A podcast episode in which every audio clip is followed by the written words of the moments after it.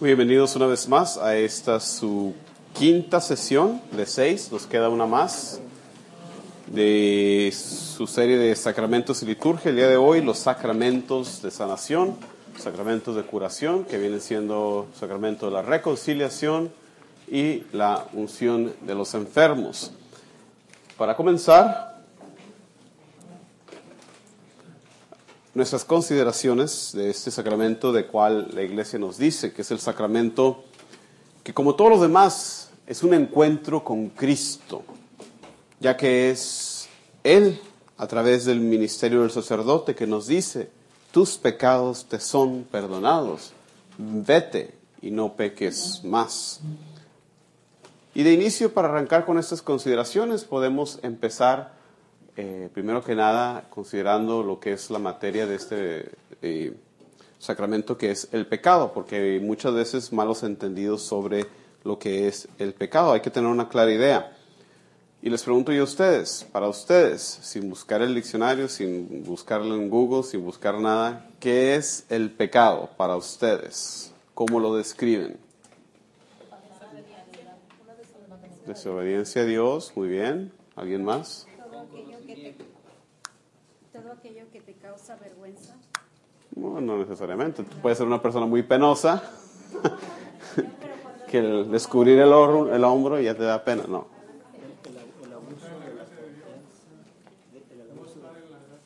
Ok, ok. Para mí, eh, poniendo yo, me- yo mismo a reflexionar la pregunta, bueno, lo que nos separa de Dios, todo lo que nos separa de Dios es lo que viene siendo el pecado. Eh, nos separamos de Dios, nos separamos de la iglesia, nos separamos de otras personas, ¿verdad? De nuestros hermanos. De cierta manera causa una separación interna, ¿verdad? No somos verdaderamente nosotros, no somos verdaderamente humanos cuando caemos en el pecado. Y es que el pecado, hermanos y hermanas, es un volvernos contra Dios. Es la cosa, la locura más grande que hay. Es como el que está en el árbol, ¿verdad? Y se pone a cortar esa rama donde está sentado. Pues estamos cortando nuestra conexión con la vida misma, lo que nos mantiene vivos, que es nuestro Dios. Es un volvernos en contra de Dios. Es un decir que se haga mi voluntad en vez de decir Dios que se haga tu voluntad. Es ponernos a nosotros en el lugar de Dios. Eh, Todo esto es lo que, lo que conlleva esto que es el pecado. Pecado pueden ser acciones, pensamientos, actitudes, cosas que deberíamos hacer, pero no lo hacemos. Es lo que expresamos, ¿verdad?, en el rito penitencial, en el yo confieso ante Dios Todopoderoso, ante ustedes, hermanos, que he pecado mucho, de pensamiento, palabra, obra y omisión. Ahí está, de pensamiento, de palabra, de lo que hago y de lo que no hago, pero debería hacer. Todo eso entra ahí en, en lo que puede ser el pecado. Eh, pecado puede ser venial, pecado puede ser mortal. ¿Cuál es la diferencia? Los tengo mal acostumbrados, levántenme la mano. Gracias. Pecado mortal es el que estás consciente que estás haciendo mal y aún así lo efectúas, lo realizas. Y pecado venial, cometiste un acto, pero no sabes que estuviste en lo, en lo- en lo que hiciste mal.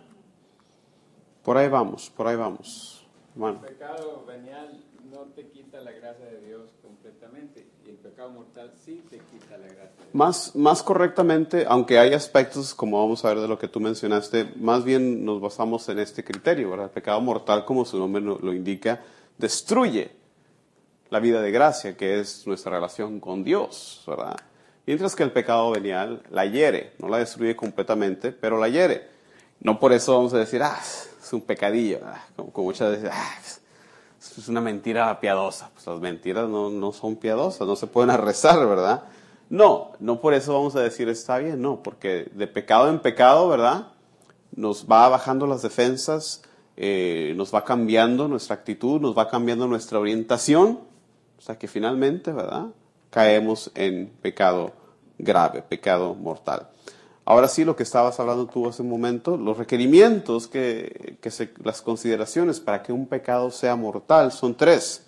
Materia grave, pleno conocimiento y consentimiento deliberado.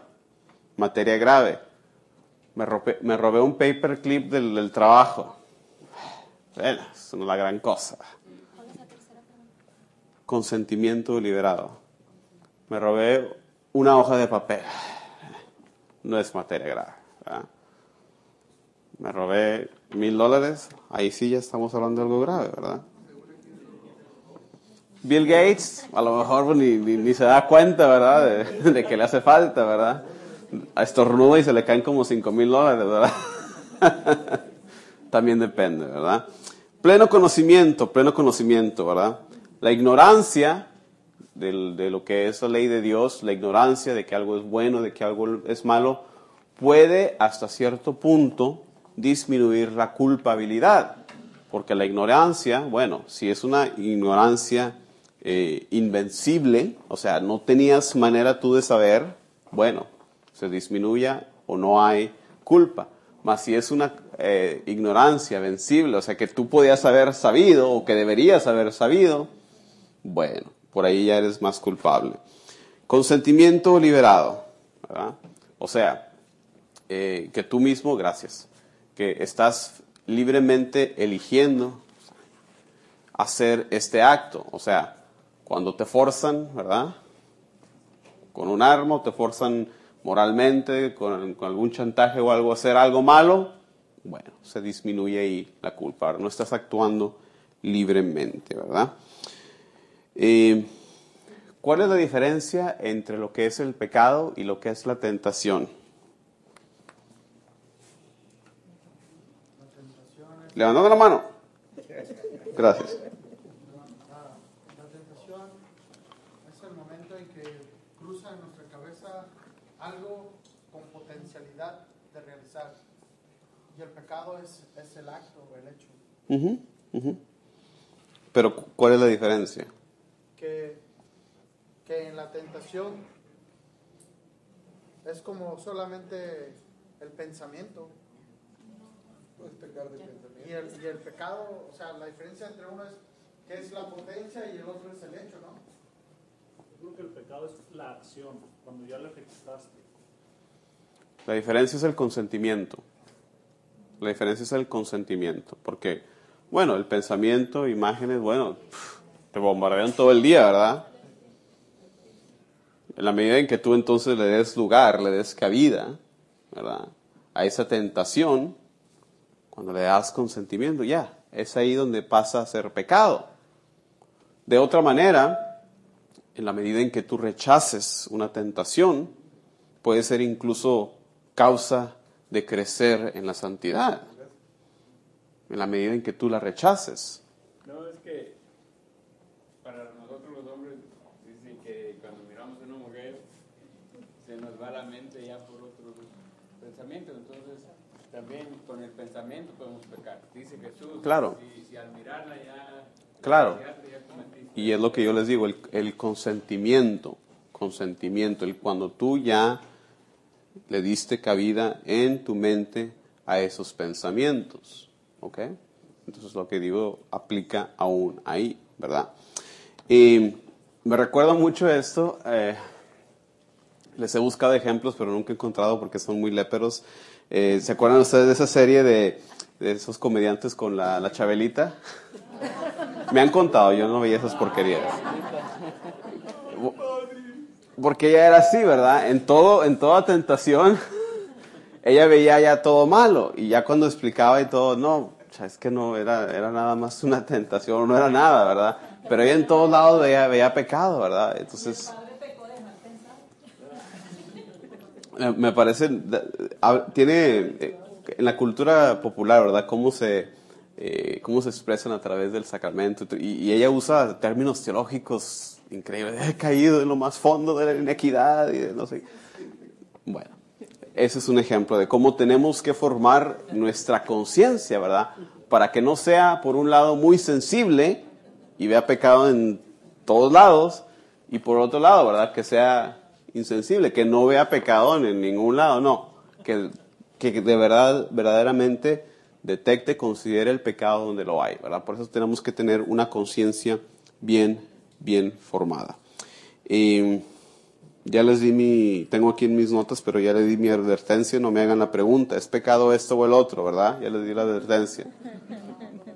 Ustedes no se preguntan, ¿qué tanto le puedo dejar de alimentar a mi esposo, de ponerle el lonche antes de que se enferme? O a mi niño, ¿verdad? Si en vez de darle un lonche le doy la mitad, o le quito el, el pan, o le quito el jamón, bueno, ya, ¿verdad? No, tú quieres dar lo mejor.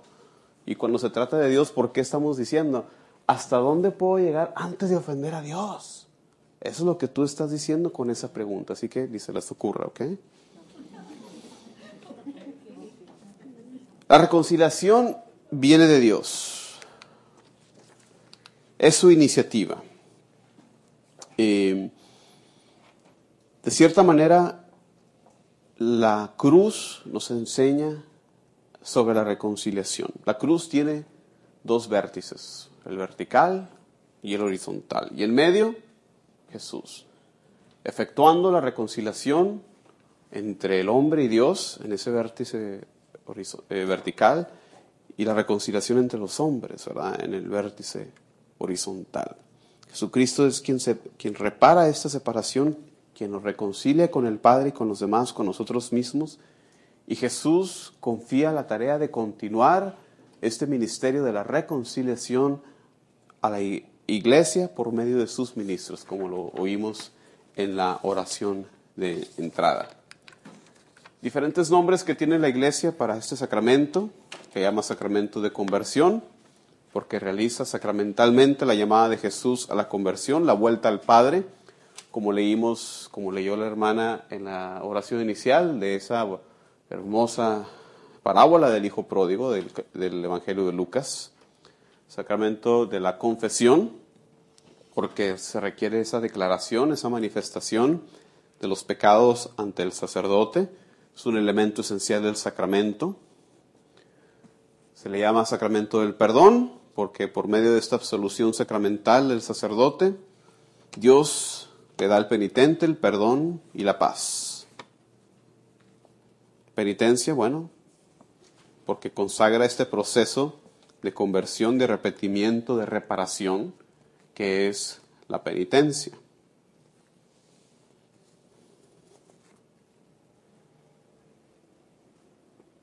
Todo esto viene en el catecismo, empezando por ahí del párrafo 1420.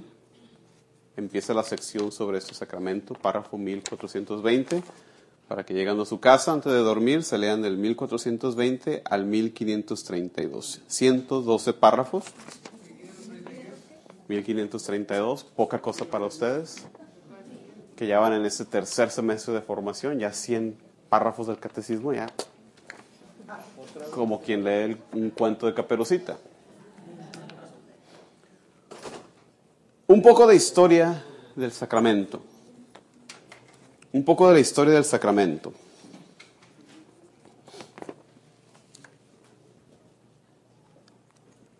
Recordemos los relatos de la creación. Sabemos todos cuál fue el primer pecado, ¿verdad? ¿Cuál fue el primer pecado? Pecado de nuestros primeros padres. Ante este primer pecado, cuando entra Dios a la escena, ¿qué es lo que dice? Inmediatamente después del pecado. ¿Dónde estás? No porque estuviera jugando a las escondidillas con Adán, ¿verdad? No se puede uno esconder de Dios. Lo, lo, ven los biblistas, los teólogos, lo ven más bien como una invitación por parte de Dios para que Adán pudiera manifestar su culpa, para que pudiera en cierto sentido confesarse. Pero ¿cuál es más bien la respuesta? ¿Cuál es más bien la respuesta de Adán?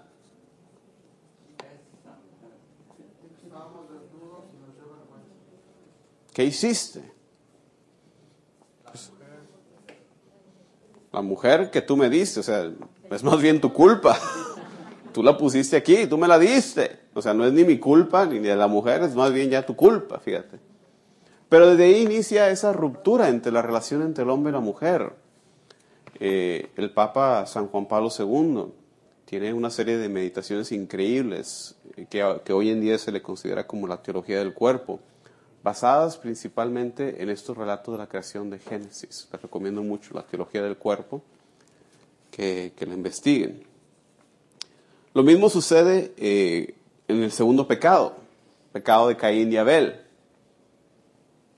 Cuando entra Dios a la escena después de ese segundo pecado, ¿qué dice Dios? Igualmente otra vez. ¿dónde está tu hermano? Pues a mí qué, que yo soy aquí el, el mandamás de mi hermano, que soy el cuidador de mi hermano. Una vez más, esa invitación a que más bien le reportara lo que pasó, de, de con un corazón contrito pedirle perdón a Dios, pero no, no sucede así, al contrario, ¿verdad? Comienza así eh, la historia de la salvación. Y el proceso a través del Antiguo Testamento es ese, de un continuo llamar por parte de Dios a la humanidad al arrepentimiento. La historia del Antiguo Testamento es tal que, que es como subida y bajada, ¿verdad? Llegan al encuentro con Dios, ¡pum! El pecado. Reconciliación y otra vez, encuentro con Dios y luego idolatría, ¡pum! Se caen otra vez. E- esa es la historia de la salvación hasta nuestros días. Examinemos tú tu vida y yo la mía. si no es así también. Sigue así el proceso. Dios continúa a llamar a las personas al arrepentimiento. El proceso en el Antiguo Testamento se ve un poco más ritualizado. Vemos, por ejemplo, en el libro de Levítico, capítulo 5, después de eh, leerse una lista de pecados, dice, si alguien se hace culpable por alguno de estos motivos, deberá confesar aquello en que ha pecado. Además, presentará al Señor, en reparación por el pecado que cometió, una hembra del ganado menor, cordero o cabra, como sacrificio por el pecado. Y el sacerdote practicará en favor de esa persona el rito de expiación por su pecado. Levíticos 5. ¿Cuál es el proceso? ¿Cuál es el proceso? ¿Qué tiene que hacer la persona primero? Confesarse, ¿verdad? Bueno, que, que, que conlleva el reconocer, ¿verdad? Que somos pecadores, que hicimos mal. Como, como dicen, por ejemplo, en ese proceso de alcohólicos anónimos. ¿Cuál es el primer paso de esos doce? reconocer que tienes un problema, ¿verdad? Pues aquí, en esto de la reconciliación igualmente, reconocer que hemos pecado. Y se manifiesta por medio de esta confesión. Eh, se ofrece un sacrificio. ¿Cuál es la mentalidad detrás del sacrificio? En este caso de animales, como les comenté, no sé si les di yo Antiguo Testamento aquí o no. Eh, les comenté varios tipos de sacrificios y a lo mejor ya les pregunté, ¿cuál es la mentalidad detrás del sacrificio?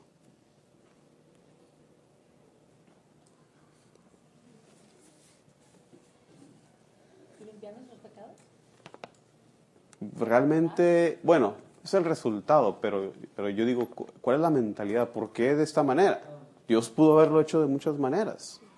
O sea, la, la debilidad, o sea, tratar de probar con el débil, eh, ver la fragilidad, pues, de, de- en este caso el cordero, pues, que era el animal más débil, más, no sé. Realmente no. La palabra clave es sustitución. Sustitución. Por el pecado, merecíamos nosotros ser los que nos agarraban y nos quemaran, nos destruyeran. Pero más bien Dios dice, no, pues sabes qué, mejor agarramos aquí el cordero. En el caso de, de estos sacrificios de expiación, como hablamos, había otros tipos de sacrificios, de acción de gracias, de oración, de reconciliación. En el caso de estos sacrificios de expiación por los pecados, esa es la mentalidad, que nos tocaba a nosotros morir, pero Dios permite esta sustitución. Se sacrifica el animal en vez de sacrificarnos nosotros.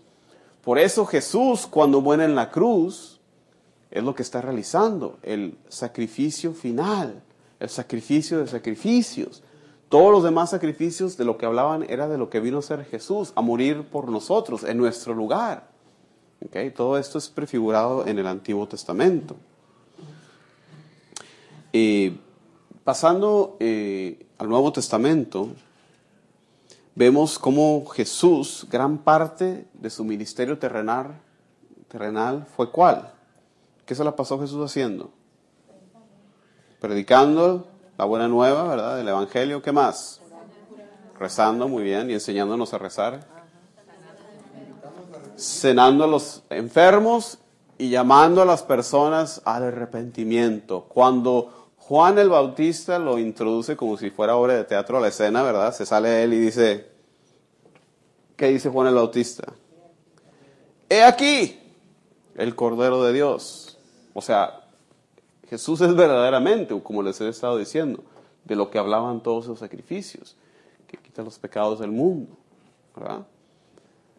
Entonces, comenzando desde la entrada de su ministerio, nos dice qué es lo que vino a hacer, en gran parte a reconciliar a la humanidad con Dios.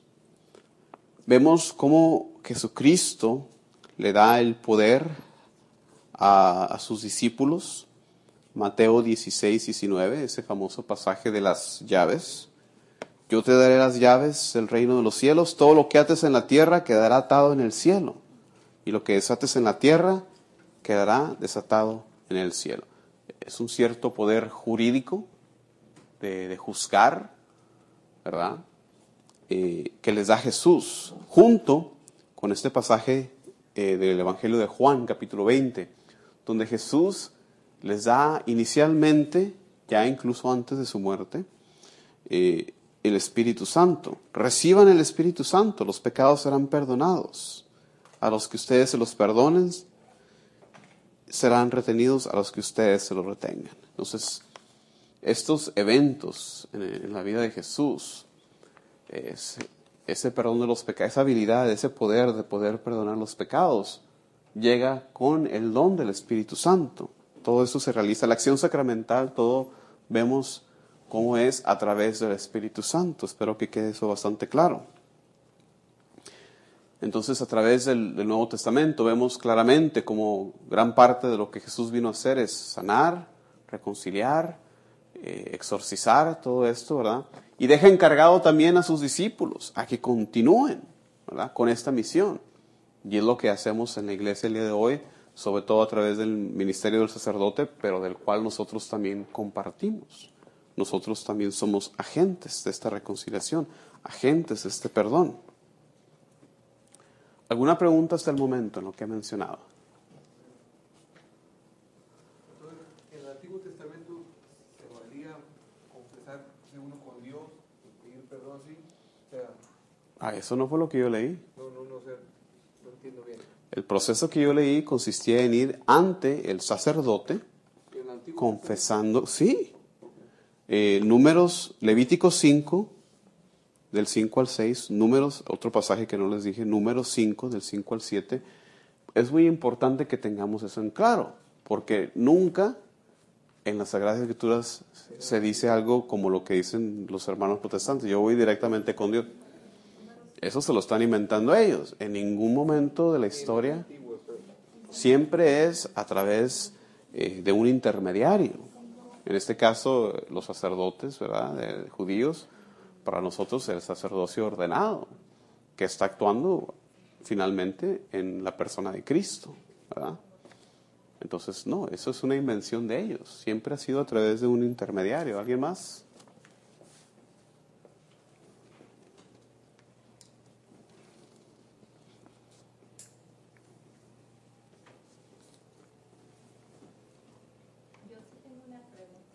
A ver. Ah, si la persona nunca se confesó y en el último momento se arrepiente de todo lo que ha hecho y pide perdón, sin intercesión de algún sacerdote, ¿es salvada? Ah, ok, te faltaba eso. puede ser, puede ser. Lo que cuenta es eh, el estado final de nuestra alma. claro que es casi como jugar con la ruleta rusa, decir eso. ¿verdad? Yo me voy a esperar hasta el final, ¿verdad? Porque quién sabe cómo vayas a morir. Bueno, yo creo que Dios te va dando muchas oportunidades en diferentes maneras. La cosa está que tú lo reconozcas. Es eso, es eso también de que si has vivido tu vida rechazando una tras otra esas oportunidades, lo veo yo bien improbable que al final digas, ay, sí, ahora sí. Se endurece el corazón de la persona. Por ahí hay uno que otro cobarde que sí al final dice, ay, sí, Diosito, sí creo en ti, ¿verdad? Y hay otro como un, un famoso ateo que, que decía, cuando le, a punto de morir, que siempre había sido ateo, y le decían, te traemos ahora sí al sacerdote. No, no, no, dice, ya, a esta hora de morir eh, no, no es hora de hacer enemigos, pensando en el enemigo, en el diablo, ¿verdad? ¿Para qué le voy a hacer enojar si voy para el infierno, ¿verdad? Entonces hay personas que, no, entonces ¿para qué jugar con eso? verdad? ¿Para, ¿Para qué poner tu destino eterno en juego? En el caso de Judas, Ujú. ahí él pudo haber decidido y tal vez se hubiera salvado si en el último momento se hubiera arrepentido. Sí, Habiendo ese, ese es el caso de... Sí, la iglesia no condena a nadie, ni, ni incluso a personas como Judas, ni personas como Hitler, ni, ni nadie. A ninguna persona la iglesia juzga definitivamente como estando en el cielo o en el infierno, aunque el testimonio escriturístico es un poco fuerte en, en lo que dice después de su muerte, que más le hubiera valido no, no haber nacido. ¿verdad? Pero bueno, aparte de eso, no, la iglesia no, no, no determina, ¿verdad? Nunca nos dice. ¿Ok? Ok, un poco más de historia. Un poco más de historia sobre el sacramento. Reconociendo una vez más que todos los sacramentos, como ya les he dicho, no nos cayeron así del cielo en esta forma, ¿verdad? Que los tenemos, ¿verdad? Han pasado una cierta evolución. En la época patrística temprana, en los primeros siglos de la iglesia, el sacramento era muy diferente porque en aquel entonces era mucho más estricto. La iglesia veía un perdón post-bautismal posible únicamente una vez y únicamente aplicado para cuando tenías pecados graves. ¿A qué me refiero con pecados graves? En aquel entonces, asesinato, adulterio, apostasía. ¿Saben a lo que me refiero cuando digo apostasía? El abandonar la fe, el renunciar la fe.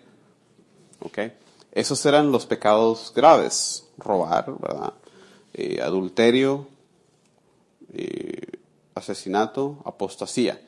Entonces, en, en primera instancia, la reconciliación con la iglesia, la veía la iglesia como algo que podía ocurrir únicamente una vez y únicamente para los pecados graves, como los que les he mencionado.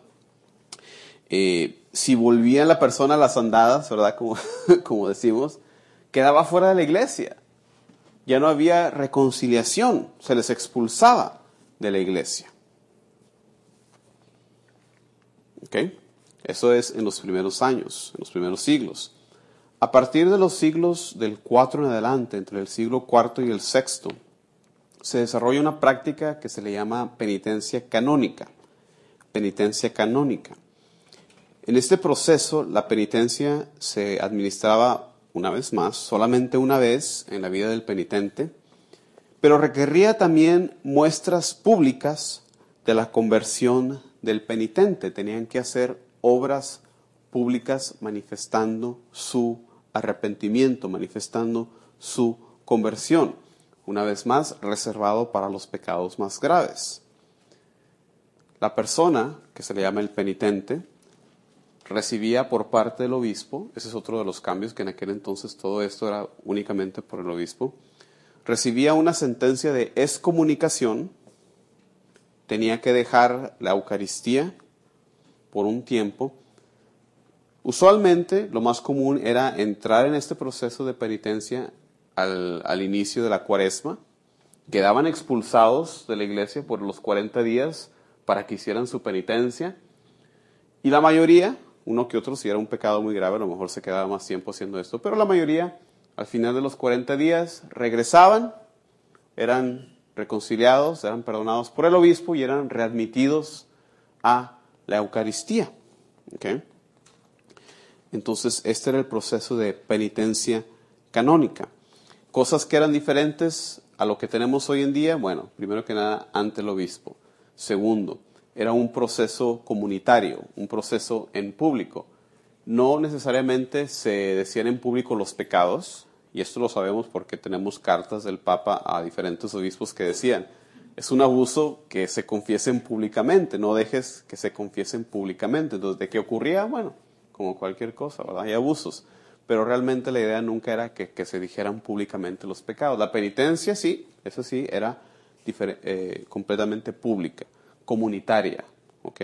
Esa era la diferencia entre la práctica en aquel entonces y en nuestros días. La, la cosa va cambiando eh, a partir del siglo VI con la influencia de la iglesia irlandesa. Los monjes europeos que en primera instancia habían ido a Irlanda a evangelizar, después regresan, varios siglos después, ellos ahora evangelizar a Europa. Y traen con ellos la práctica monástica de la reconciliación, de cómo practicaban ellos la reconciliación. Para ellos el proceso era diferente, porque era, era individual, era uno a uno del monje, ¿verdad? Con el representante, el abad, ¿verdad? La cabeza del, eh, del monasterio.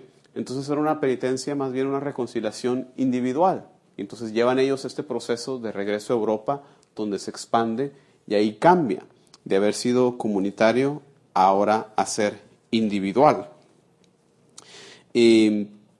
Hay un proceso también que entra eh, de permitir el cambiar las diferentes penitencias que en aquel entonces eran bastante severas. Quiero recalcar eso. Las penitencias no eran un Padre Nuestro y una Ave María. Era ayuno por 40 días. Y no creas que el ayuno de nosotros el día de hoy, no. Ayuno de no comer nada. Desde la, puesta, desde la caída del sol, ¿verdad? Del día anterior hasta la salida del sol al día siguiente. ¿ah? Eh, era de, dependiendo del pecado, abstenerse de relaciones sexuales por un año, vamos a decir, si, si, si eras adúltero, la penitencia podía ser por un año abstenerse de relaciones. ¿Ok? Entonces eran bastante fuertes, bastante severas. Quiero también recalcar eso. Durante la Edad Media, con la codificación de la teología sacramental, es que empieza a tomar la reconciliación poco a poco la forma que conocemos el día de hoy eh, sobre todo la, teología de Santo Tomás Aquino. Santo Tomás Aquino nos dice eh, ya en el siglo XIII que la penitencia es un sacramento que consiste en la contrición, en la resolución de no volver a pecar, la confesión oral a un sacerdote, la satisfacción o algún tipo de penitencia y la absolución por el sacerdote. Y esto es lo que tenemos hoy en día, ¿verdad? Como la teología oficial de ese sacramento, que viene de Santo Tomás Aquino a partir del eh, siglo XIII. Por ahí en la Reforma Protestante, por eso tengo ahí a este chavo Lutero, se desafía esto como sacramento.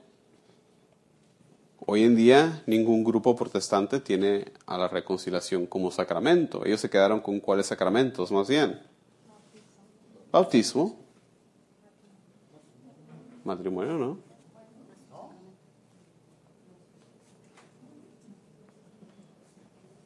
¿El orden sacerdotal?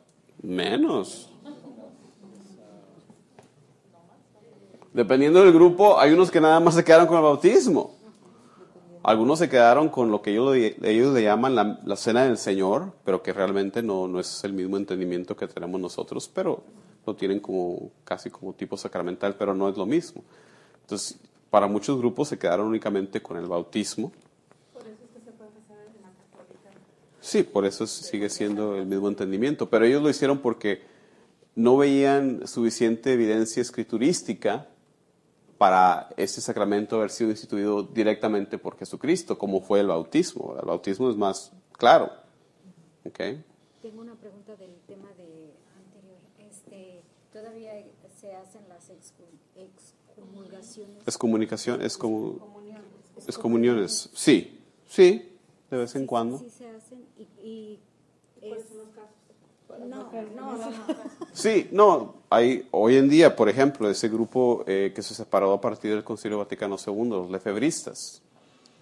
Hoy en día eh, se ha vuelto a eh, reno- renovar, por decirlo así, la excomunión que tenían ellos. Ese, de, de hecho, de hecho, otra vez están perdonados. Ahora con el año de misericordia, otra vez Francisco ha dicho, los sacramentos que ellos celebren la reconciliación va a ser válida, a pesar de no tener ellos la jurisdicción canónica para dar el perdón de los pecados. Entonces como que les está atrayendo, ¿verdad? En este año de misericordia que ha, proclamado.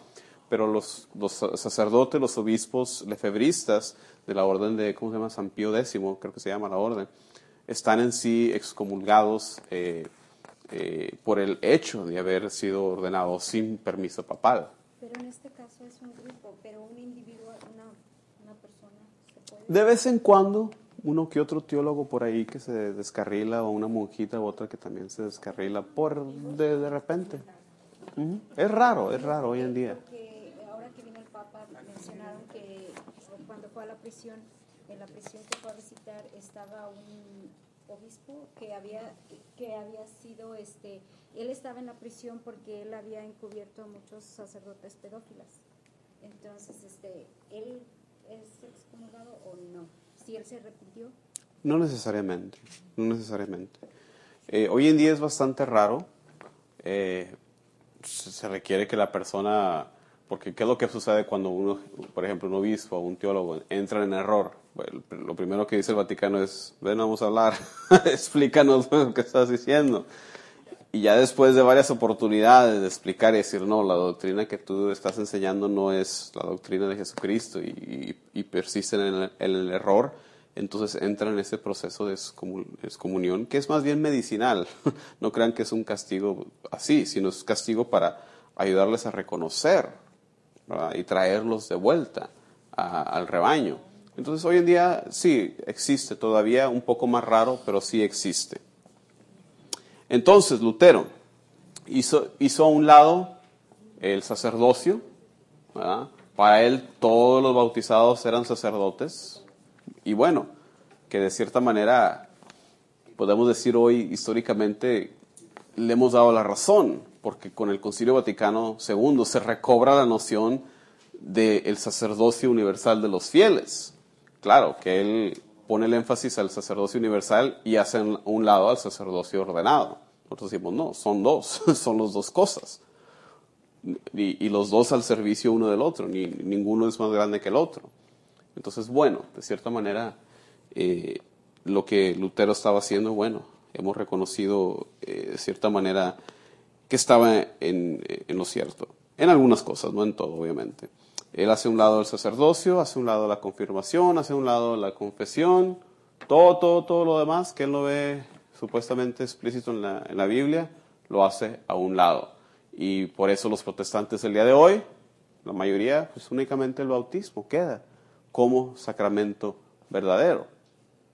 ¿Tiene pregunta? A eso iba, que nosotros decimos que, que, que por el bautismo nos convertimos en sacerdotes Sí. desde el bautismo, pero como ellos no se bautizan pequeños, Algunos grupos sí. No todos los protestantes bautizan de niños. Hay algunos que sí. Los que están más cercanos a nosotros también todavía bautizan de niños. Anglicanos, luteranos.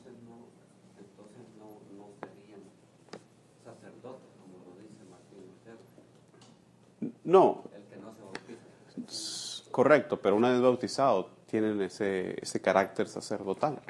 Ujú. Muy bien. Entonces, en el Concilio Vaticano II, en la Reforma, eh, pues no hay ningún cambio, sino más bien cambio de énfasis, de llamarle al sacramento confesión, que es un cierto énfasis, ¿verdad? Ahora el énfasis le llamamos ¿cómo? Reconciliación y penitencia. El nombre oficial ahorita del sacramento es el sacramento de reconciliación y penitencia. Porque yo estaba bien confundido, no sabía qué era. Ese es el, el nombre ahorita de moda, vamos a decirlo así. Pero recalcando esos dos aspectos, ¿verdad? Para la reconciliación, bueno, se requiere también la penitencia. Realmente, pues se requiere la confesión también. Pero ahorita, si, te fijas en las fuentes oficiales, es el sacramento de reconciliación y penitencia. Eh, fue lo que. eh, el cambio de énfasis, más bien, en, en lo que es ese sacramento.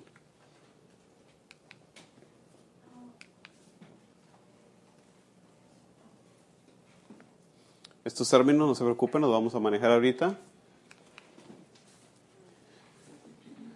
¿Qué se requiere para una buena confesión? Un buen examen de conciencia.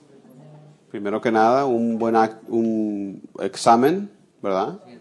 Un buen examen de conciencia. De hecho, los grandes maestros espirituales, estoy pensando en personas como San Ignacio de Loyola.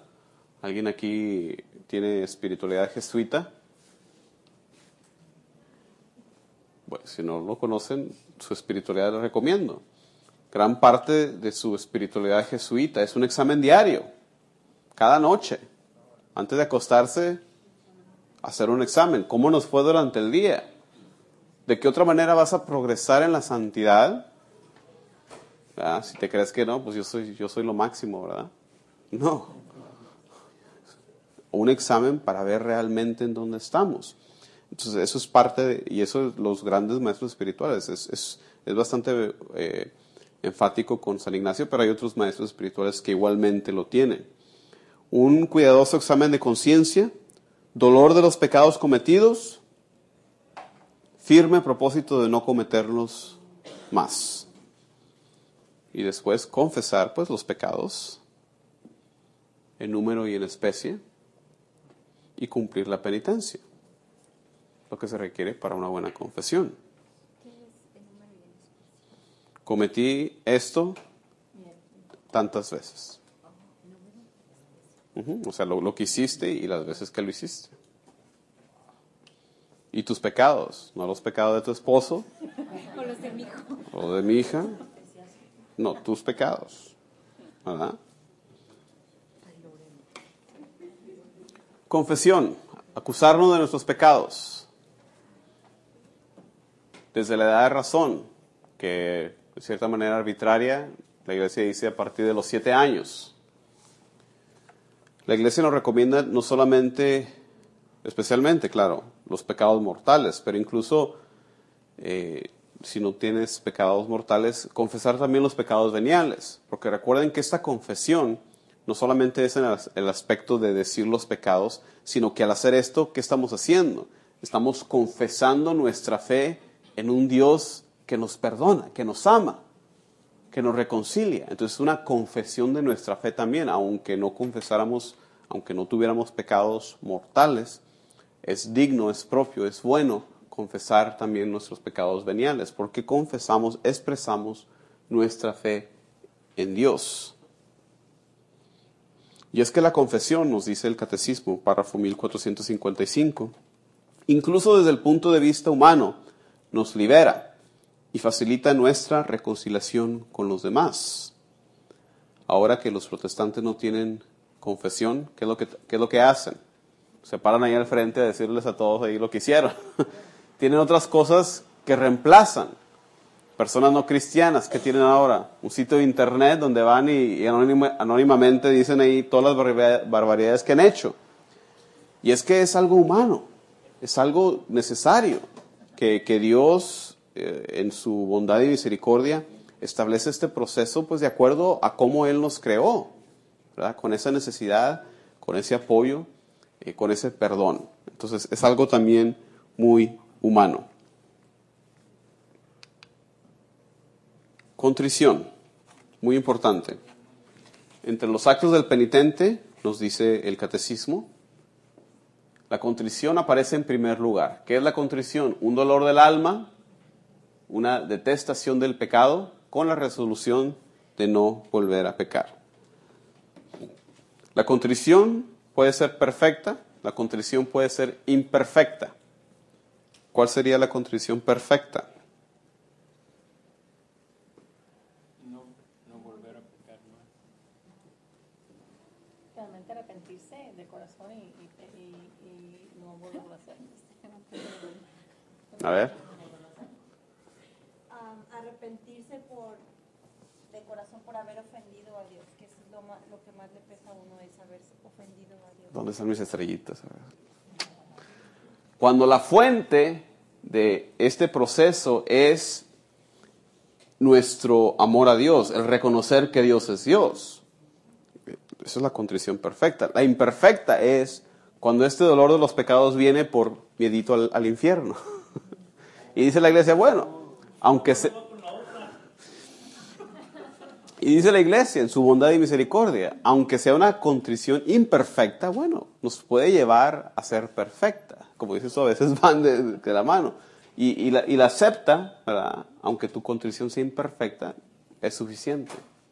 Cuando, tú vas a confesarte y por alguna razón se te olvidó al Padre practicarle ciertos pecados, no, no porque no quisiste, sino porque de verdad se te olvidó.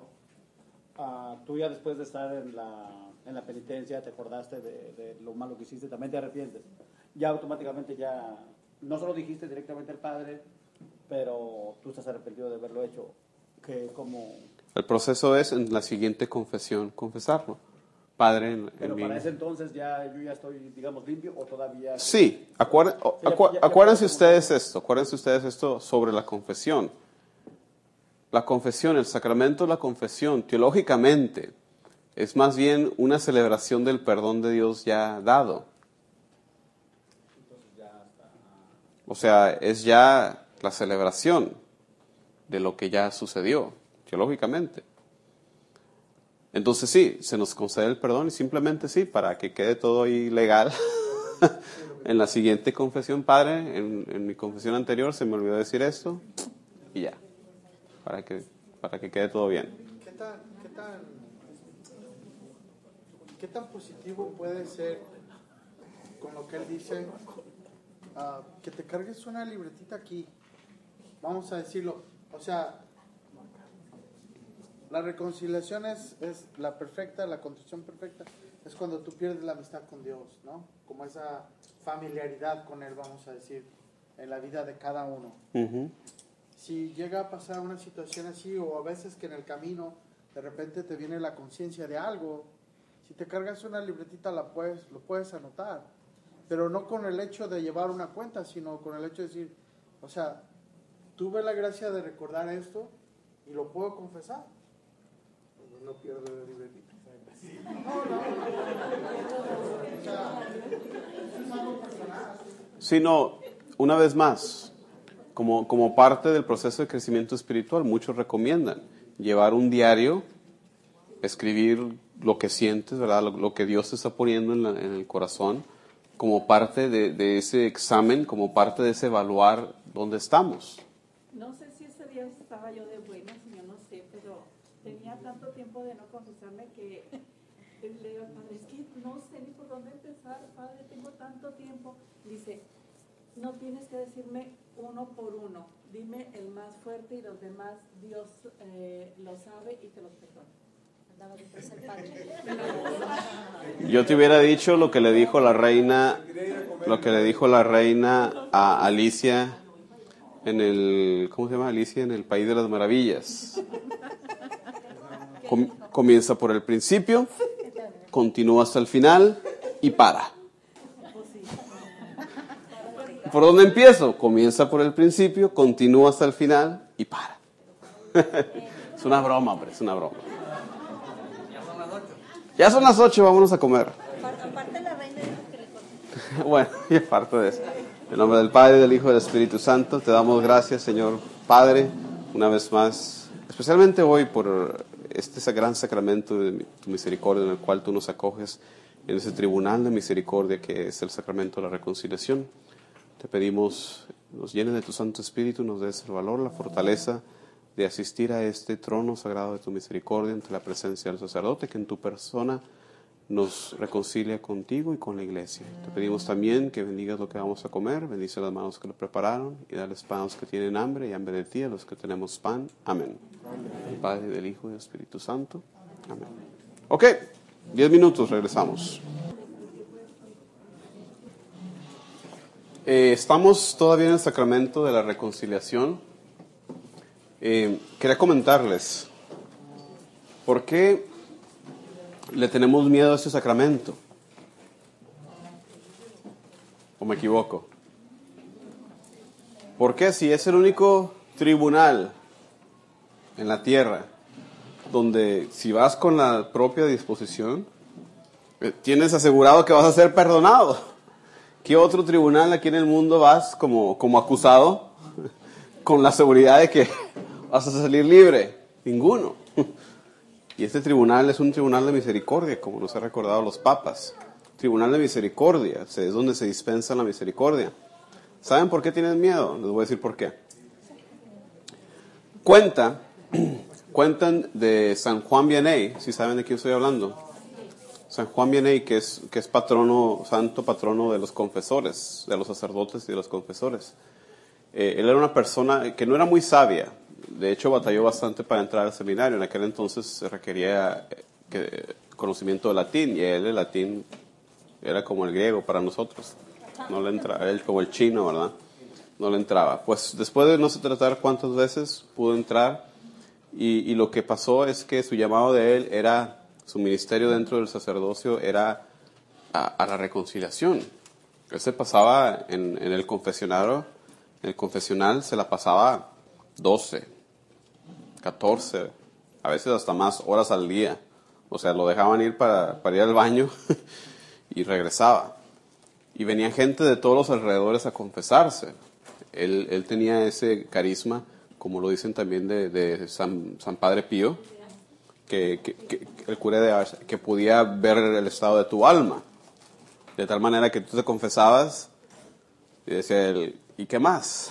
No, ya, padre, ya, ya fue todo. No, ¿qué más? Por ahí te falta algo, ¿verdad? Tenía ese don, ¿verdad? Esa, esa visión de, de- ver el estado de- del corazón humano. Y, y cuentan que, que estaba ya cansado, ¿no? De, andar tanto confesando y, se trataba de escapar de ahí de su pueblo. La gente se enteraba y, ya lo estaban esperando a las puertas de donde sale, ¿verdad? Y órale, se lo regresaban. Como dos o tres veces se lo regresaron. Bueno, cuentan de él, cuentan que un día, como era su costumbre, camino al, al confesional, ahí entre la cola de penitentes, dice que ve ahí un diablito ahí sentado. Y él era una persona también muy atacada por el diablo, no lo dejaba dormir, le, sonaba la cama, lo molestaba para no dormir, aparte de que dormía poco. Y dice San Juan Vianney, dice, oye tú, pues, ¿qué estás haciendo tú ahí? En medio de la gente. Dice el diablito, bueno, es que vengo a devolverles ahora la vergüenza que les quité para que pecaran, ahora vengo a devolvérselas para que no confiesen sus pecados. Fue la visión que tuvo San Juan Vianney, la razón por la cual a veces nos sentimos así. ¿Ok? Absolución, remisión del pecado o de la pena debida al pecado. ¿Cuál es la pena debida al pecado? ¿Cuál es la pena? ¿Qué significa la pena? ¿Qué estamos hablando? Del castigo. ¿Cuál es la pena debida al pecado? No estar en gracia de Dios. Perder la gracia. Y últimamente, ¿qué te lleva a eso? Entonces, la pena puede ser la pena eterna, ahí donde está más calientito, o si mueres no eh, en, en completamente ex- eh, extraño, sino en necesidad de purificación, bueno, la pena temporal, se le llama la pena temporal o la pena eterna, ¿verdad? Entonces, con la absolución, con este sacramento, es el perdón de los pecados, remisión de la pena debida al pecado. Restituye la gracia perdida.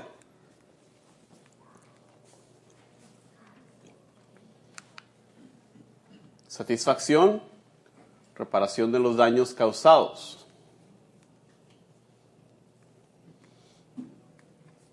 Yo lo veo ilustrado con un escenario. Supón tú que tú eres, tú eres el pecador, ¿verdad? Vamos a decirte que tú eres Pepito, ¿ok? Y tú, Pepito, jugando con tu pelota, le rompes la ventana al vecino, ¿ok? Ese es tu pecado.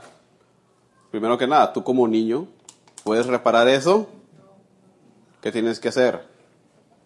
Tienes que ir con tu padre, Para que el padre, papá Dios, sea el que se haga cargo, ¿verdad? Muy bien. Se reconcilia la cosa, va se disculpa el padre. Queda, queda la reparación, la amistad entre Pepito, entre tú y el vecino. Son amigos otra vez, ¿verdad? Bueno.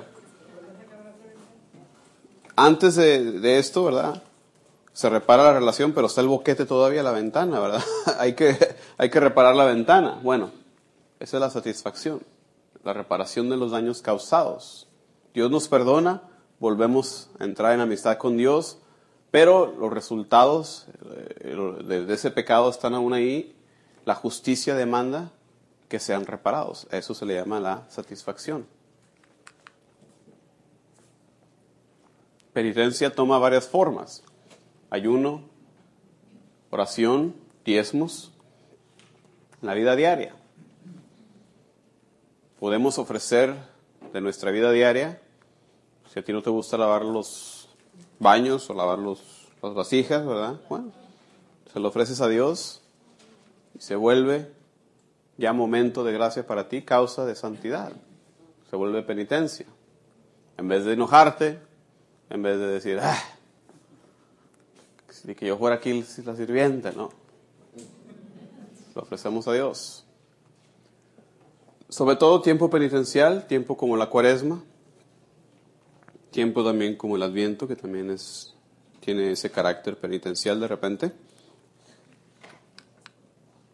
Efectos, perdón de los pecados, perdón de la pena eterna, reconciliación con la iglesia, bueno, esto ya lo hablamos. Ah, perdón, otra cosa más. Es medicinal, auxilio para no pecar más y aumento de fuerzas espirituales para caminar hacia la perfección. Paz en la conciencia. Dicen uno, ay, ¿para qué me voy a confesar si voy a volver a caer? Y en lo mismo. Bueno, si tú ves una persona sucia, no dices, ¿para qué te bañas? ¿Te vas a volver a ensuciar mañana? No. Haces lo que necesitas en ese momento. Y en ese momento es la reconciliación. ¿Ah?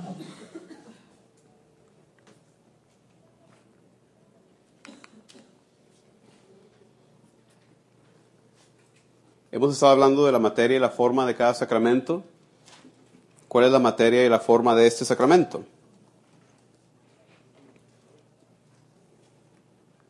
Todos me dijeron la materia del bautismo, bastante simple, que es la Eucaristía. Ok, muy salsas. Ahora la materia de la materia de la, de la reconciliación.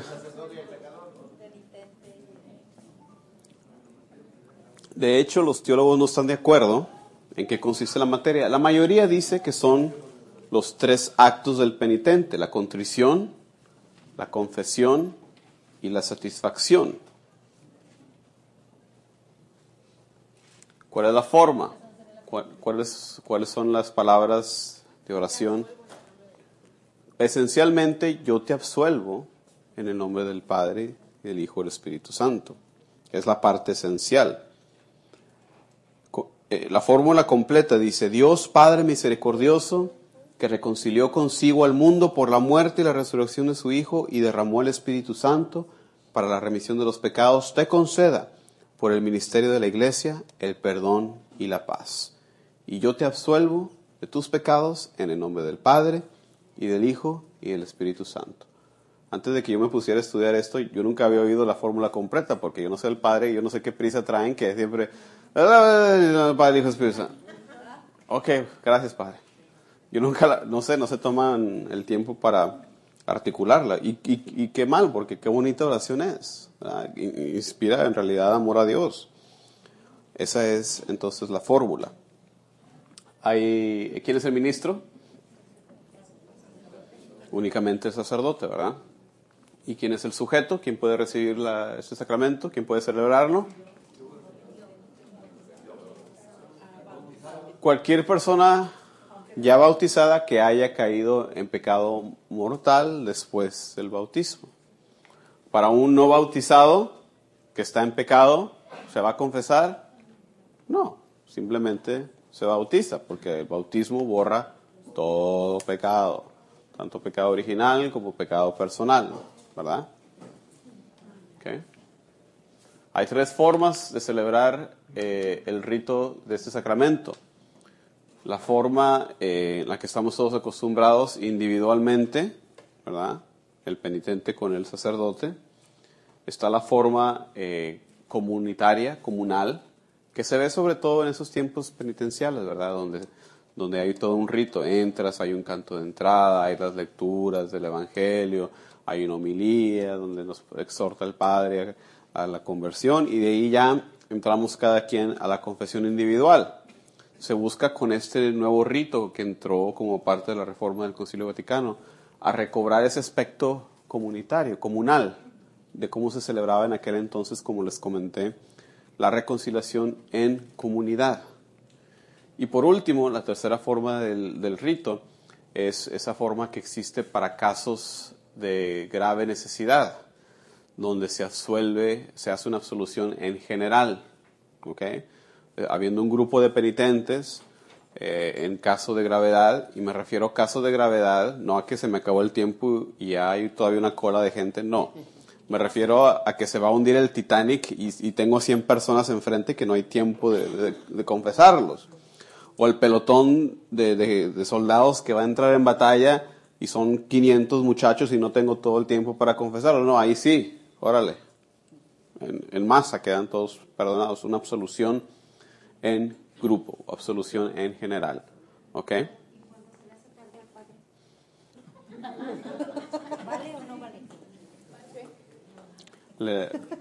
Esto debe ser usado únicamente en casos de grave necesidad.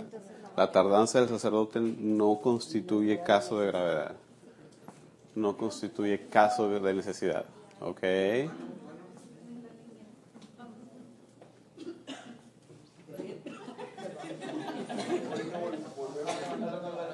Los que hacen eh, eh, el sacramento ya grandes del bautismo, no tienen que confesarse.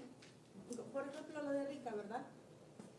Que hacen todo al mismo tiempo. Bautizo, Confirmación. eh, confirmación. ¿Sí hay confesión ahí?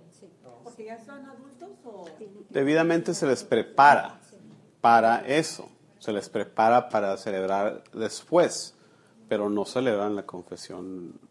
An- Antes de la- eh, del bautizo no hay Para un no bautizado, no. Aunque tenga 30 años. Para un bautizado cristiano en alguna otra denominación, sí. Ahí sí puede hacer su confesión antes de completar su iniciación. Si viene de otra iglesia, pero si está en la- Si viene de otra comunidad eclesial, sí. Ujú. ¿Ok? Vamos a hablar un poco del rito litúrgico. Saludo, ¿verdad? Todo empieza con ese saludo. En el nombre del Padre, del Hijo y del Espíritu Santo. El rito moderno debe de incluir la lectura de la palabra de Dios. Yo no sé ustedes, yo veo rara vez que se incluya eso. Yo les digo, yo no sé qué prisa tienen, pero nunca lo hacen. Pero el rito eh, dice que debe de haber la lectura de la palabra de Dios como toda acción sacramental. ¿Pero quién la lee? ¿El padre? La- El Padre. eh, A cada persona que... Los, los que hablan del perdón. Puede ser salmo, puede ser... Fíjense en el ritual, no, no, no lo he checado últimamente para ver qué lectura se recomienda, pero son obviamente las del perdón. En, en muchas partes en el centro carismático el padre hace el acto de contrición antes de en comunión ahí, ¿verdad? O sea, como que ya le están apurando a todo. Yo tampoco me ha tocado, una o dos veces en toda mi vida he visto que, que incluyen la lectura.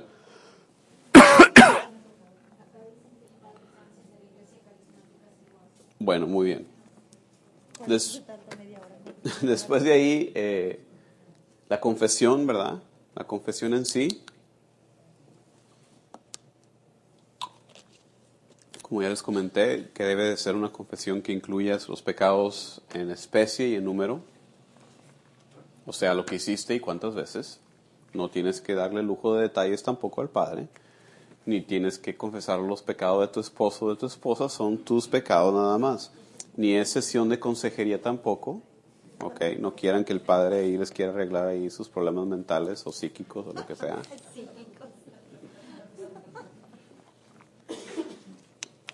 Se debe hacer una manifestación del dolor, que puede ser una simple fórmula por todos estos pecados, Padre, y los pecados de mi vida pasada, estoy muy arrepentido. Algo similar, ¿no? Esa, esa manifestación del dolor. Por ahí alguna exhortación, ¿verdad? Del Padre a, a la conversión. Luego la absolución, la alabanza a Dios, que también puede ser una fórmula como eh, demos gracias a Dios porque es bueno.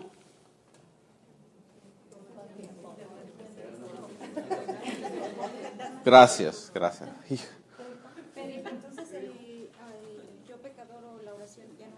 Sí. ¿Dónde, ¿Dónde entra en alabanza? Eh, la manifestación. Después de, de que decimos los pecados, el Padre nos pide que la recemos. Y la despedida. Vete en paz, no pegues más. Ese es el rito litúrgico, en pocas palabras. Preguntas.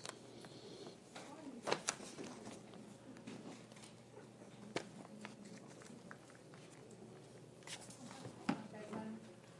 Ok, escucho. Ah, tengo una niña, una niña de 8 y un niño de 10. Y siempre me pregunto con qué frecuencia es recomendable ah, que ellos ah, se confiesen.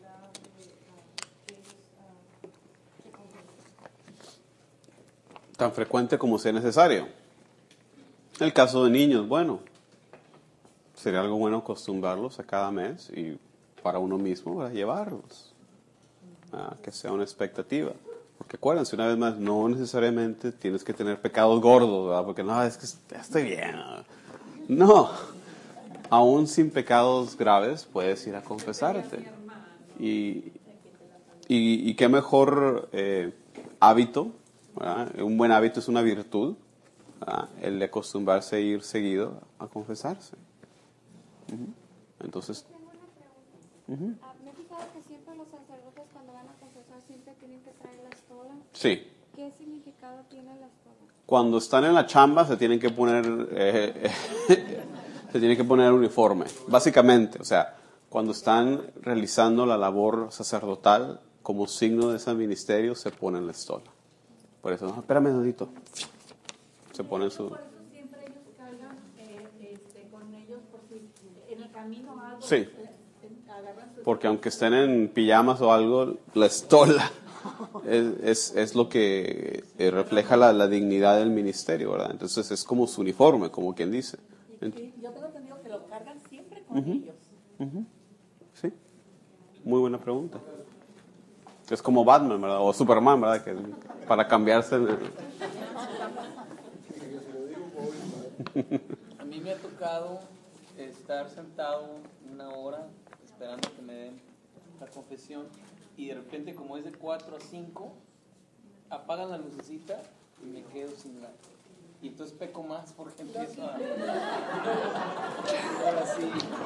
Y ahí en la iglesia que es peor, ¿no? Pero ¿qué, ¿por qué hacen, por qué no sería que pudiéramos hacer nosotros algo para recomendar que, aunque, aunque sea que hasta el último que se fuera, porque... Ahí tuviera todo el día. No, re- No, no tanto. recuerda que también, bueno, lo, lo que sucede hoy es esa epidemia de, de una baja estimación de, del, del- de, de, ¿cómo se llama?, del sacramento.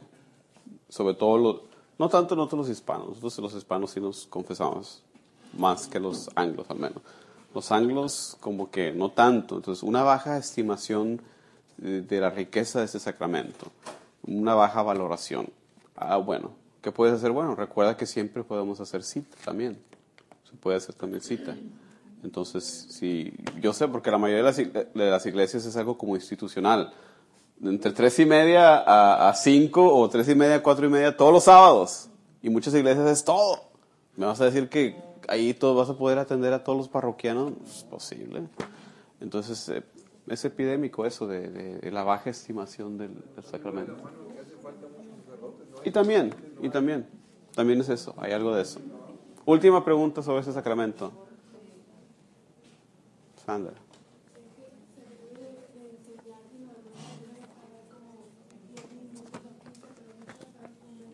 Es, es lo que les digo, o sea, no, no es consejería. Es, es tus pecados, Bueno, de repente puedes empezar con tu estado de vida, porque eso le ayuda al, sacerdote el, el juzgar y, la penitencia y todo. Soy, soy soltero, o soy casado, o soy lo que sea, y esos son mis pecados, y al grano, ¿verdad?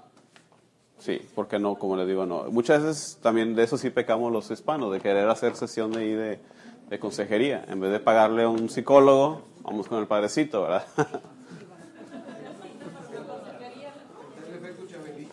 Sí, no, definitivamente, definitivamente.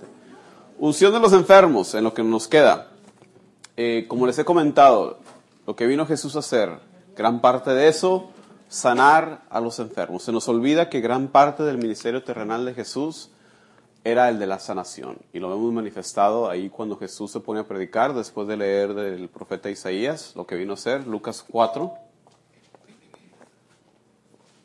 Reflexionando también que mucho- el punto de los milagros de Jesús no vino a sanar a todos, sanó a muchos, pero ¿cuál es el punto los milagros de sanación de Jesús también? Hay que reconocer eso. ¿Cuál es?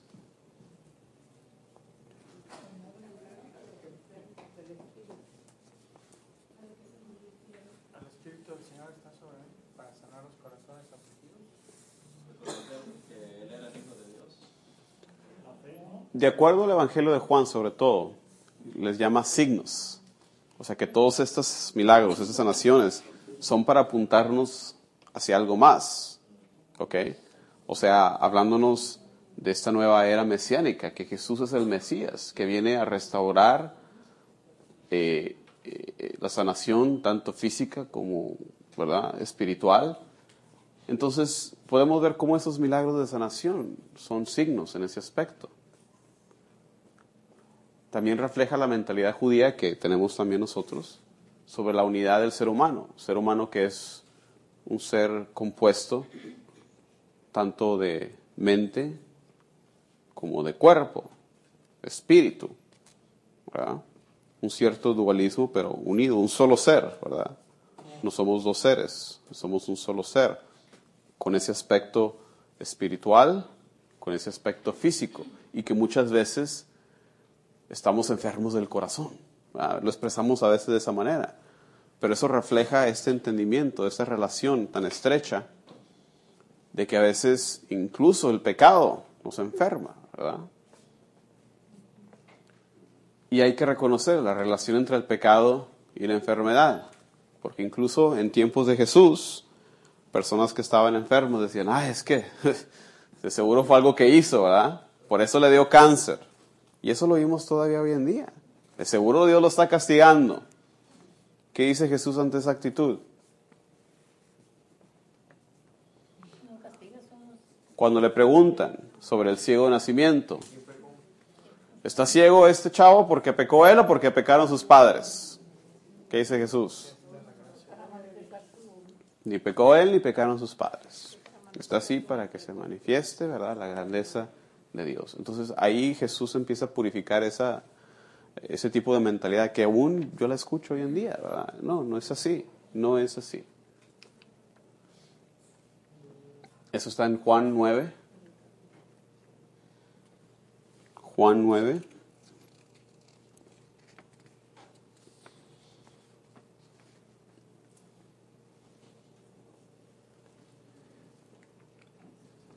En ese sacramento, parte de su teología, eh, muy profunda porque estamos hablando del misterio del dolor, del misterio del sufrimiento, del misterio de la enfermedad, que finalmente no tenemos respuesta, que finalmente solo podemos aproximarnos a estos misterios ante la luz que nos da la cruz de Jesús, ante este misterio de un Dios que nos ama,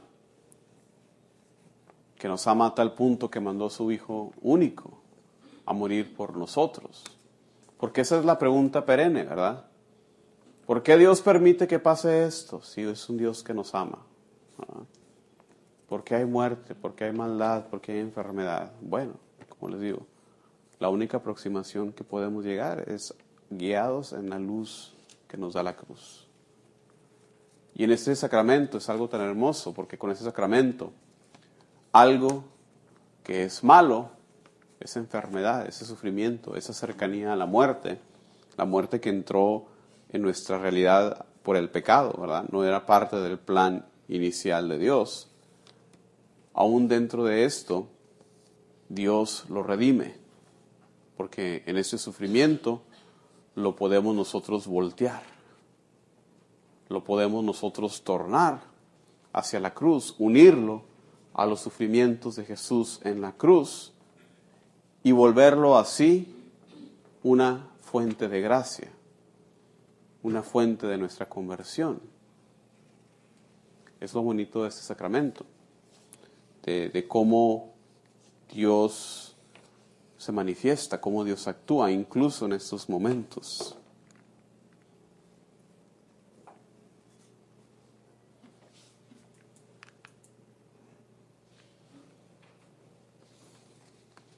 Podemos ver eh, las pruebas escriturísticas, su anticipo en Marcos 6, cuando fueron los discípulos a predicar, exhortando la conversión, expulsaron a muchos demonios, curaron a muchos enfermos, ungiéndolos con óleo.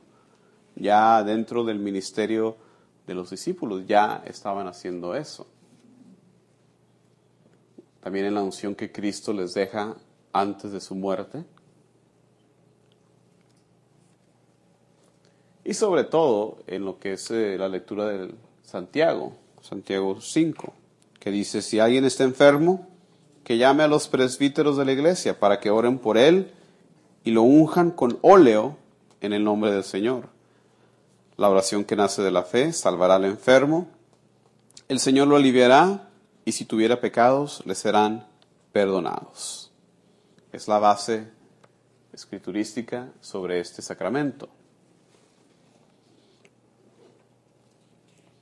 Y, eso muestra una vez más lo que yo creo que ya les había dicho, que nuestro Señor Dios quiere estar con nosotros en cada momento, en cada etapa de nuestra vida, desde ese nacimiento o renacimiento espiritual, madurez, hasta el momento de la enfermedad, hasta el momento de la muerte.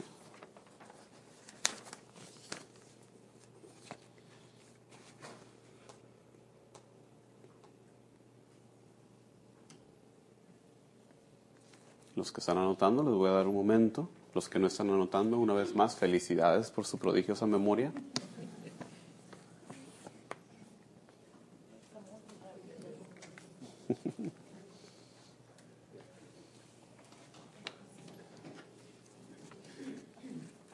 Se los estoy dando en línea, ¿eh? Sí saben, ¿verdad? yo he sido fiel. Yo se los he puesto todo cada semana. No he faltado a pesar de mis múltiples ocupaciones. ¿En línea no tienes el próximo? ¿Lo tienes después? No, no. No me adelanto. No, porque si no lo ven ya no ponen atención. A ver, déjame ver las notas que hiciste. No, pues, es que eso es lo bonito, mira, aquí se ponen las notas. Ahí está, ahí está. Y esto ya nadie me lo quita. Porque el cerebrito no se le acuerda un poco sobre la historia del sacramento. Tenemos por ahí una tableta fechada hacia finales del primer siglo, indicando que la iglesia hacía lo que Santiago había pronunciado, lo que acabamos de leer. En un escrito conocido como la tradición apostólica de San Hipólito, por ahí en el principio del tercer siglo, que vendrían siendo qué años? ¿Cuál es el inicio del tercer siglo? 200 y algo. Lo pueden buscar ustedes en línea con su amigo Google. Busquen ustedes Tradición de San Hipólito, lo pueden encontrar. Y dice, eh, declara que lo que se refiere, eh, lo que habla Santiago es un sacramento y que el aceite era bendecido por el obispo, aunque los presbíteros también administraban el rito. Y tenía por ahí una fórmula. Oh Señor Dios nuestro, santifica este óleo y planta en él el don de santificación a todos los que lo reparten y lo reciben. Por él has indicado que sean ungidos antiguamente reyes, sacerdotes y profetas, concédenos a nosotros también, mientras que nos ungimos en él, la salud del alma y del cuerpo.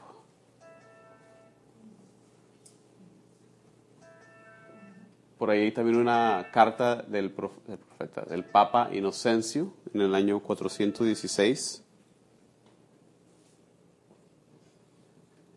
hablándonos sobre esas palabras eh, del apóstol Santiago que se seguía haciendo.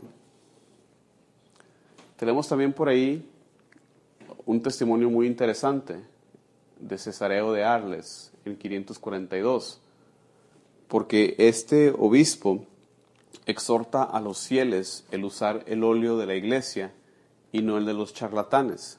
¿Qué quiero decir?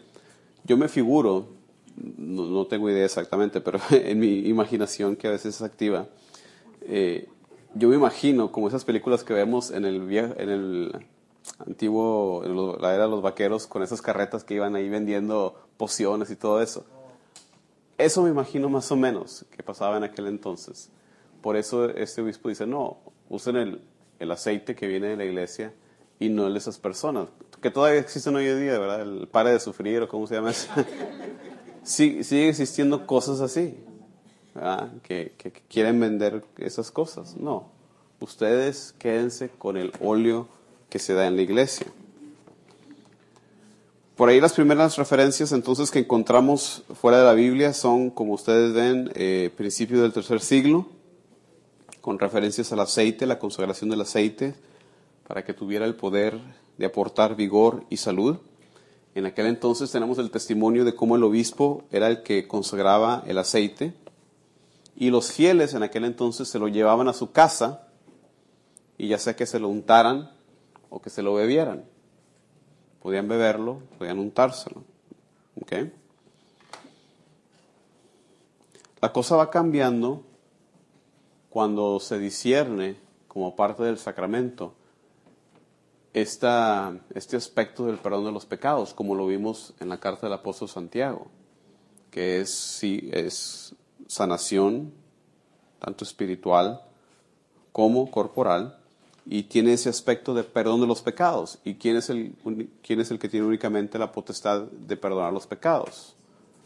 El presbítero, ¿verdad? Entonces, poco a poco eh, se, se quita esa práctica para que quede reservado únicamente a los presbíteros.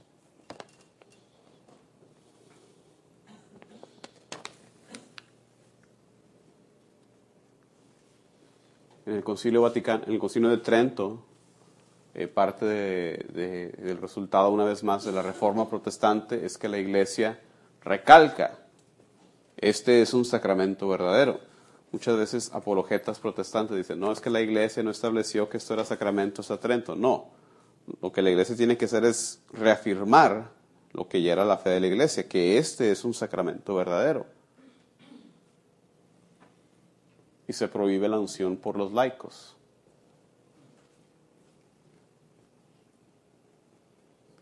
Dentro de las reformas del Concilio Vaticano, una vez más, cambia el énfasis, en vez de ser como antes se le llamaba extrema unción, ahora se le conoce más comúnmente como unción de los enfermos. Una vez más, no es solamente antes de morir, ah, ah, todavía es para eso, pero no solamente para eso, sino que también en casos de, de graves enfermedades o para las personas que por cuestión de su edad entran ya en peligro de muerte. ¿Ok? Por eso nos toca a nosotros, ¿verdad? Porque enseñar eso. Yo me acuerdo de mi abuelita muy bien, la llevamos al hospital, le traemos al sacerdote, ya me quieres matar, ya me están matando. No, abuelita, espérame. Pero existe todavía esa mentalidad. Por eso nos toca a nosotros, ¿verdad?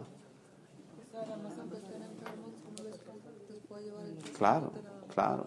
En una enfermedad grave, en una operación delicada, antes de una operación, sí.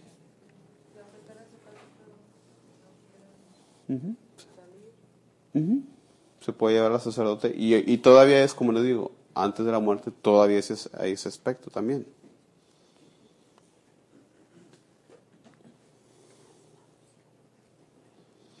Antiguamente se, se ungían todos los sentidos, hoy en día solamente en las manos, en la frente.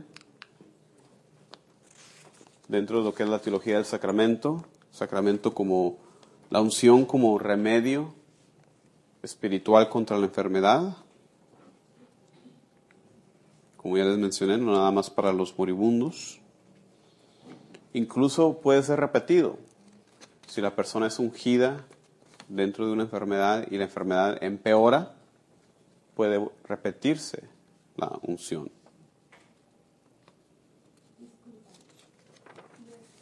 Por ejemplo, si el bautizan a un bebé y entonces con ese hoyo se queda tantito ahí en, en, en una mesita. Entonces, toda la gente de familia tomamos ese aceitito de perdón. Ese es pecado, no debemos de hacerlo.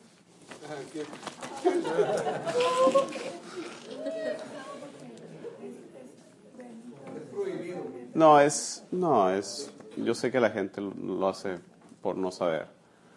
No, no, es ignorancia más bien. No. Sí.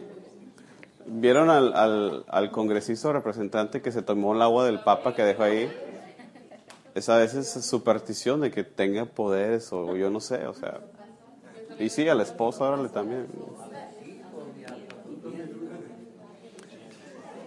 ¿Cuáles son los, eh, los símbolos de este sacramento? ¿Cuáles son los símbolos? El aceite, la imposición de manos. ¿Ok? ¿Cuál es la materia? La materia es precisamente el aceite. ¿Cuáles son las palabras de oración? ¿Alguien aquí ha celebrado ese sacramento? Pura gente sana aquí. ¿Por allá? Aquí en San Lucas, a dos veces, parece que el año, ¿verdad? Hacen misa de sanación, que el sacerdote invita a las personas enfermas. La oración dice así, por esta santa unción y por su bondadosa misericordia, te ayude el Señor con la gracia del Espíritu Santo. El enfermo responde, amén. Para que libre de tus pecados te conceda la salvación y te conforte en tu enfermedad. Amén. Acto seguido, el sacerdote dice esta oración, te rogamos, Redentor nuestro, que con la gracia del Espíritu Santo cures la debilidad de este enfermo, sane sus heridas y perdone sus pecados. Aparta de él todo cuando pueda afligir su alma y su cuerpo, y por tu misericordia devuélvele la perfecta salud espiritual y corporal, para que, restablecido por tu bondad, pueda volver al cumplimiento de sus acostumbrados deberes. Tú que vives y reinas por los siglos de los siglos. Espero que ya en este momento se puedan dar cuenta. Las palabras de la oración, si tú te pones a estudiarlas, si tú te pones a reflexionarlas, te dicen todo lo que yo te he estado diciendo. La, la enseñanza, la teología de la iglesia se deriva sobre esas oraciones. Por eso es tan importante y recalco que, que se las aprendan, que las estudien, que las reflexionen. Eh, no tienen que comprar todos los libros rituales, lo pueden buscar en Google, ¿verdad? Aunque es bueno si se encargan eh, de la catequesis o de algo así, que tengan acceso a los libros rituales. Sobre todo, ¿hay alguien aquí, equipo ah, prebautismal? Tú debes de tener acceso a ese rito. Porque ¿qué otra cosa vas a enseñar sino lo que la iglesia está celebrando? Si no, pues es una celebración en mano, ¿verdad? ¿Quién puede recibir el sacramento? Una persona bautizada, como ya lo mencionamos, ya sea por razón de edad o, o por cuestiones de enfermedad o antes de morir, ¿verdad? Es lo que se requiere. Eh, hoy en día se admite la gravedad también de enfermedades mentales, ¿verdad? La, la realidad y la gravedad de las eh, eh, sí, enfermedades mentales. Eh, así que también entra eso. ¿Qué otra cosa les iba a decir? Um, oh, normalmente, normalmente lleva también eh, junto la celebración del sacramento de la reconciliación.